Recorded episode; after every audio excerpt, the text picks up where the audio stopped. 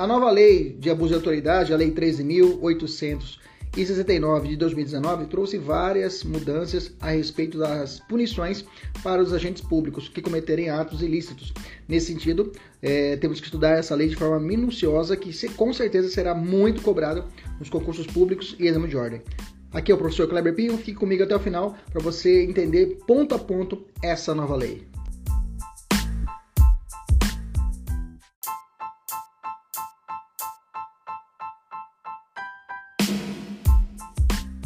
Vamos estudar agora o artigo 4 né? O artigo 4 da Lei de Abuso de Autoridade, que está dentro do capítulo 4 O capítulo 4 traz o seguinte: dos efeitos da condenação e das penas restritivas de direito. Bacana?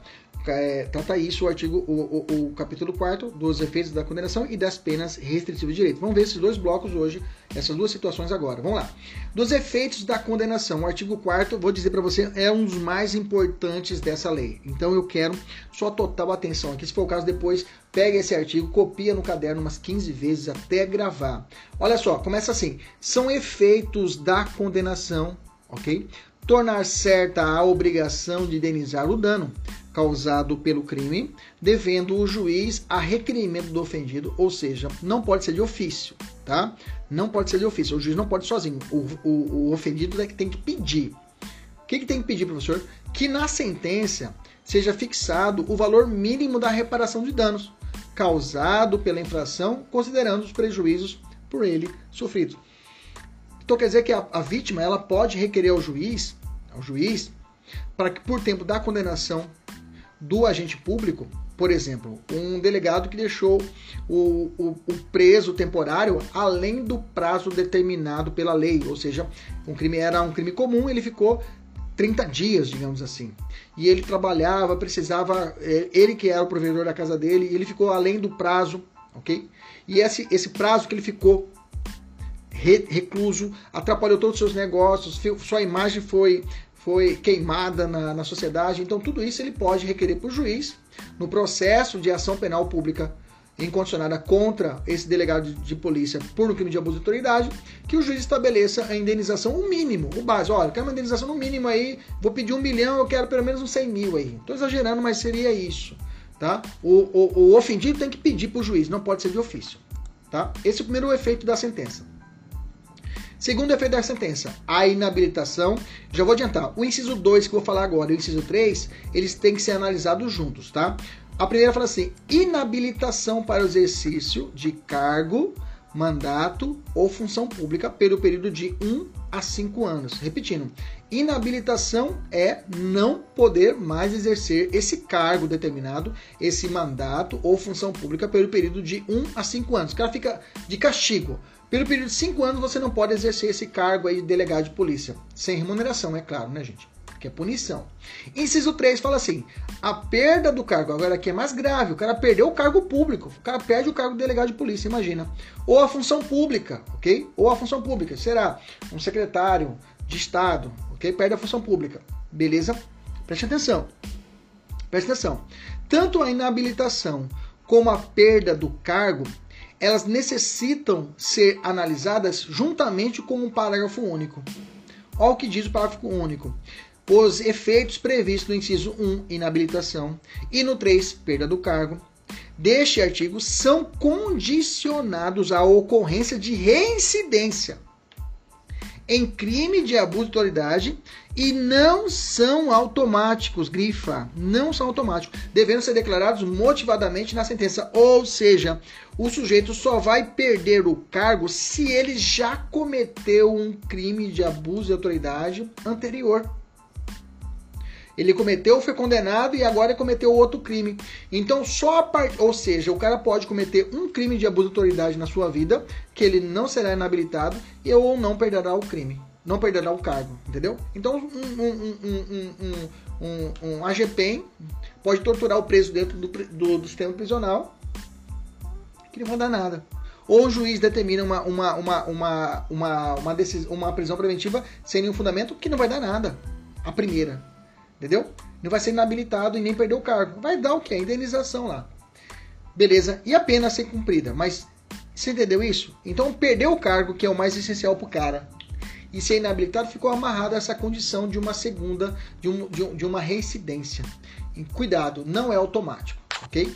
Não é automático. Crime que perde automaticamente a, a, a, o cargo é tortura. Tortura não tem conversa. Tortura o cara perde mesmo o, o, o e, e, e, automaticamente ele perde o, o, o cargo público, beleza? Na sentença. Então, como eu disse, nas hipóteses de inabilitação em perdas não são automáticas, ou seja, é necessário que o réu seja necessariamente, necessariamente, seja necessariamente reincidente em outro crime de abuso de autoridade, para aí então sofrer a sentença motivada, a sentença tem que ser motivada, sendo as punições podem, poderão ser aplicadas cumulativamente ou não, tá? Essas penas podem ser aplicadas juntas ou separadas, beleza? Cumulativamente ou não, beleza? Tranquilo? Deixa eu falar já de penas restritivas de direitos. Vamos lá.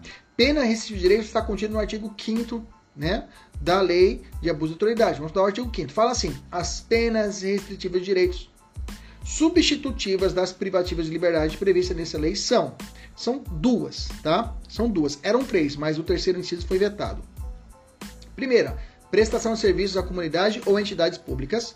Segunda, suspensão do exercício de cargo, da função ou do mandato pelo prazo de um a seis meses com a perda dos vencimentos e das vantagens. Beleza?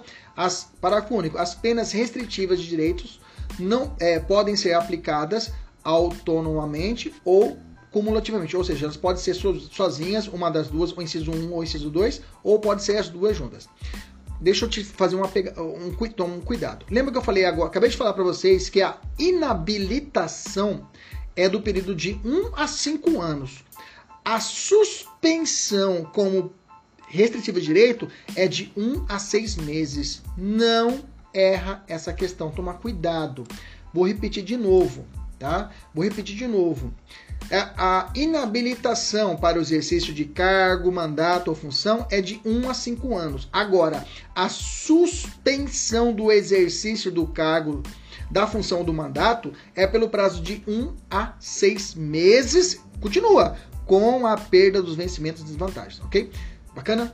Cuidado, não é, também não confundir o artigo 5 com o artigo 43 lá do Código Penal, tá? No artigo 43 do Código Penal, eu tenho as penas restritivas de direitos de lá. Então lá eu tenho, por exemplo, pre, é, prestação pecuniária, que não tem aqui na abuso de autoridade. Lá tem perda de bens e valores, que não tem aqui. Limitação de final de semana, que não tem aqui. Prestação de serviço à comunidade ou entidades públicas. Beleza, bateu. O, o, inciso 4 lá do 43 é, é equivalente aqui o inciso 1 da lei é, de abuso de autoridade. Continuando, 5, interdição temporária de direitos e 6, limitação de final de semana. Essas duas também não tem aqui na lei de abuso de autoridade, beleza? Tranquilo? Só cuidado para você não misturar é, o artigo 5 com o artigo 43 do Código Penal. E lembrando que a inabilitação é de 1 a 5 anos e a suspensão de 1 a 6 meses. Meses, beleza? Tranquilo? Vamos evoluir. É, pergunta: entre o artigo 5 da Lei de Abuso de Autoridade e o artigo 43 do Código Penal, qual deve ser aplicada? Bom, qual que eu vou aplicar, professor? Lembra lá do conflito aparente de normas, lá no Código Penal? No conflito aparente de normas, quando conflita as normas, você faz o quê? Você case. Isso mesmo, quando existir um conflito de normas da lei penal, o que você faz? Você case. Não é casa, você case. É para casar mesmo. O que é a C? O C, consunção. A, alteridade, ok? Alter, alternatividade, alternatividade. É, o S, é, é subsidiariedade e especialidade, ok? Alternatividade, subsidiariedade e. Consunção, alternatividade, subsidiariedade e especialidade. Nesse caso aqui, qual vou aplicar? Vou aplicar a especialidade. Tranquilo? Maravilha. Então, se for perguntado para você nesse conflito aparente de normas, qual eu vou aplicar? Eu vou aplicar o artigo 5 da Lei de Abuso de Autoridade, que é especial a essa regra. Bacana, tranquilo. Outra pergunta: é, existe a chamada suspensão do exercício de cargo e função ou do mandato do artigo 5 inciso 2 da lei que estamos estudando agora. Mas existe o, a medida cautelar do artigo 319, inciso 6 lá do CPP, tá? E aí? São as mesmas coisas? É, é, é a mesma natureza? Não. Já adiantei, né? Além de abuso de autoridade, essa suspensão do exercício de cargo, função, mandato tem data, ou seja, pelo prazo de um a seis meses, com perda de vencimento. ok? E é uma pena restritiva de direito. Agora, o artigo 319, inciso 6, lá do CPP, é uma medida cautelar, tá? É uma medida cautelar, ou seja, como se fosse assim, é uma medida preventiva, de uma linguagem mais simples, tá? E não tem prazo. Lá, lá a lei, o CPP não traz prazo. Começa assim, fala assim a lei. Inciso 6. Suspensão do exercício da função pública ou de atividade de natureza econômica ou financeira quando houver justo receio de sua utilização para a prática de infrações penais. É o, digamos aqui, essa medida cautelar no processo penal. Lá é a situação do cara que trabalha na Secretaria de Fazenda e está sendo investigado, está sendo processado e necessita afastar, afastar desse meio para que senão ele cometa outros crimes. Beleza? Lá é medida cautelar. Aqui é pena restritiva de direito. Pena restritiva de direito é trocar ao invés de comprar uma, uma pena privativa de liberdade, uma reclusão, uma detenção, troca ela. Vamos colocar uma pena alternativa, que é uma pena restritiva de direito, beleza? Para fechar esse bloco, vamos responder duas questões. A primeira, fala assim: as penas restritivas de direitos podem ser aplicadas autônoma ou cumulativamente e serão substitutivas das penas privativas de liberdade. Bacana. A Lei 13.869 de 2019 estabeleceu modalidade de PRD, ou seja, penas restritivas de direito, sendo a prestação de serviço à comunidade ou entidade pública e suspensão do exercício de função pública ou de atividade de natureza econômica ou financeira quando houver justo receio da sua utilização para a prática de infrações penais. Negativo. Ele acabou de misturar aqui, a questão misturou as medidas, uma medida cautelar do 319 com o artigo 5 Tá errado. Tá errado. Lembra, não tem nada a ver com a parte econômica financeira, tá? Não colocou esse detalhe no artigo 5 inciso 2 Apenas falou prazo de 1 a 6, 6 meses com a perda de vencimentos. Pronto. Bacana. Próxima questão. Então tá errada essa questão. Próxima. Vem assim a questão. As penas restritivas de direitos podem ser aplicadas autônoma ou cumulativamente, e serão substitutivas das privativas de liberdade. A Lei 13.869 de 2019 estabeleceu duas modalidades de PRD. Bacana. A primeira se dá na prestação de serviço à comunidade ou entidades públicas, e a segunda, a suspensão do exercício de cargo, da função ou do mandato com a perda dos vencimentos e das vantagens pelo prazo de 1 a 3 meses, 1 a 6 meses 2 a 6 meses, 1 a 5 meses. Lembra? 1 a 6 meses, ok? Beleza? Até a próxima. Tchau, tchau.